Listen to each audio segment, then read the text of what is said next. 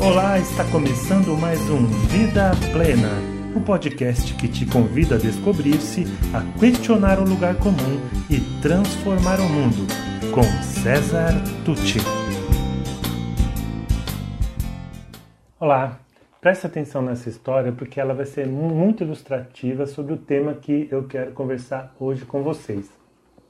Nós chegamos aqui no capítulo 5 do livro. Não perca o seu norte. Não perca o seu norte. Você tem claro para onde você quer ir? Então, mira essa direção para que a gente para que você possa estabelecer estratégias coerentes com esse objetivo que você diz que você deseja. E que história é essa, César? É a história de um acidente aéreo. É uma história real. Você encontra na internet várias, muito material sobre ela. Aconteceu no Brasil no dia 3 de setembro de 1989. Tá? Então, o que acontece? Havia um avião, um, um voo que ia de Marabá para Belém, lá no norte. Então, Marabá é ao norte, Belém um pouco mais ao norte, lá no Pará. Um avião da Varig, um Boeing 737-200, iria fazer esse percurso que duraria ali em torno de 40 minutos, de Marabá para Belém. E como sempre, né, o comandante faz lá, bate o checklist, checa todo, tudo que ele tem que checar para fazer um voo seguro e ele recebe também um plano de voo. Né. Todo avião é assim, você recebe antes de decolar um plano de voo e recebe também um mapa meteorológico, mas vamos falar da, do plano de voo. Nesse plano de voo é, tem ali escrito que direção você deve seguir, né? porque o avião não tem estrada, né? que você vai indo pelas estradas seguindo as placas. Você tem que dizer para o equipamento que direção, que rumo magnético o avião deve tomar. E no plano de voo estava lá com quatro dígitos que ele deveria tomar o rumo magnético 0270. Portanto, quatro dígitos 0270. Acontece que o equipamento daquele avião, ele, ele conforme ele, piloto comandante ajustava, ele ia mostrando esse rumo magnético, mas com três dígitos só. E o comandante entendeu assim, bom, 0270, então por algum motivo ele desconsiderou o primeiro zero e colocou então no equipamento a direção, o rumo magnético 270, 270. E assim foi, o avião decolou na direção 270 graus. Né? O que acontece é que o avião que deveria ir de Marabá para Belém, mais ao norte, acabou indo na direção mais ao sul e foi encontrado depois próximo à região de São José do Xingu, onde ele caiu no meio da floresta amazônica por falta de combustível. Imagine como é que isso foi acontecer?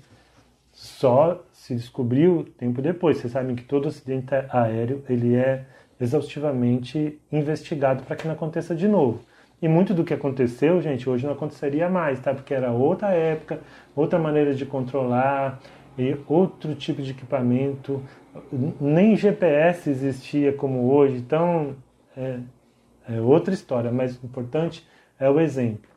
Acontece o seguinte, que lá no plano de voo, lembra que era 0270, por algum motivo o comandante não sabia ou esqueceu, que a última casa, portanto aqui o último zero, correspondia a uma casa decimal.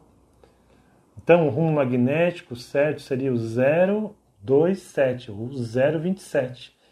27. Então de 27 graus para 270 graus é bastante diferença, né? Não foi à toa que o avião, que deveria estar indo para uma direção, foi para a direção totalmente oposta. Mas isso não teria sido um problema fatal que acabou sendo fatal, porque 12 pessoas morreram nesse acidente quando ele fez o pouso forçado no meio da floresta, não teria sido fatal se ele tivesse no meio da viagem corrigido o rumo. Né? Ele não percebeu que estava errado? Claro que ele percebeu, porque voava, voava, voava e nunca chegava, nunca avistava o que ele deveria avistar se estivesse chegando ao seu destino. Bom, é, por que, que o piloto não corrigiu o rumo? Ele não quis admitir o erro. As investigações mostraram depois. Tem um momento que ele até pede para o copiloto não, não comentar o que estava acontecendo para que não ficasse registrado no gravador de voz.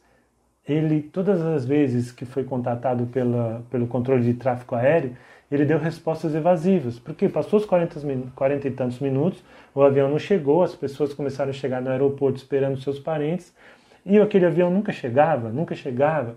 E os passageiros também começaram a ficar inquietos, porque eles sabiam que o voo era para durar pouco. Eles perceberam, por exemplo, alguns que a Lua deveria estar de um lado, que eles faziam, alguns faziam esse trajeto muitas vezes. No entanto, a Lua estava do outro lado, então ele falou: "Pô, tem alguma coisa errada, nós estamos voando na direção errada". Comentaram com a comissária de bordo, mas ela não, não, não falou nada para o piloto, porque ela pensou: "Não, ele sabe o que está fazendo, ele é o comandante, ele faz isso toda hora". Bom, gente, assim, eu estou resumindo, simplificando bastante a história. O fato é que todas as vezes que o comando de tráfego aéreo e outras aeronaves que ajudaram a, a tentar se comunicar com, com o avião, todas as vezes que eles conseguiram falar, o comandante deu respostas evasivas, deu desculpas, disse que já estava tudo bem, disse que o problema já estava sendo corrigido, inventou uma série de desculpas. E um voo de 40 minutos durou 3 horas e 25 minutos, acabou o combustível, e ele teve que fazer um, um pouso forçado na floresta, que custou a vida de, de 12 pessoas e que traumatizou outras tantas. Tem muitas histórias sobre isso em livros e em vídeos e artigos na internet. Bom, o que, que a gente pode tirar dessa lição que a gente vai aproveitar para os próximos vídeos aqui na, na sequência desse tema? Primeiro, que a gente tem que ter um plano de voo, certo? Tem que ter. Você pode até não ter certeza absoluta do que você quer, mas de início você tem que ter uma direção a seguir. Né? Eu quero passar no vestibular, ainda não sei o curso, mas passar no vestibular já é uma direção. O que eu tenho que fazer para isso? Eu quero eh, conseguir uma, promoção dentro da empresa, ainda não tenho claro em que área eu, quero trabalhar. Bom, eu vou me preparar para ter claro, mas já existe um norte ali, uma direção. Compreende? Às vezes tem que ser algo mais objetivo. Eu quero muito ir morar na cidade de Gramado, lá no sul, porque eu me apaixonei por aquela cidade. Então já é algo bem específico. O que, que eu preciso fazer para que isso vire realidade? Então é importante ter um plano de voo. E é importante que já de saída você comece a caminhar na direção daquele plano de voo. Porque que acontece? A gente fazendo o trabalho de coaching, muitas vezes a gente observa que a pessoa diz que quer algo. Só que quando você vai entrevistando, fazendo ela falar, porque é ela que fala, na verdade, a gente só vai fazendo perguntas, você percebe que ela quer ir lá pro, pro norte e, e os passos dela estão indo na direção do sul. E por que acontece isso, né?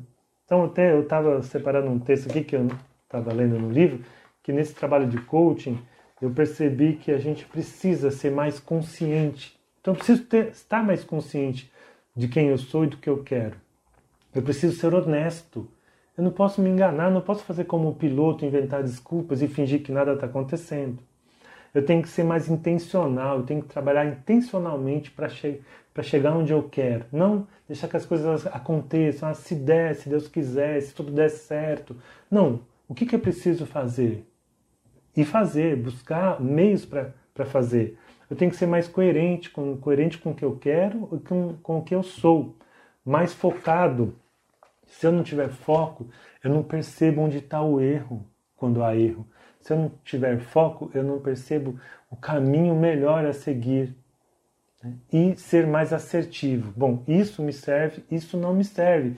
Isso agora eu não vou dedicar energia para isso, porque isso não vai me, me levar na direção que eu estou pretendendo. Isso vai gastar combustível à toa eu vou acabar caindo no meio da floresta da incerteza.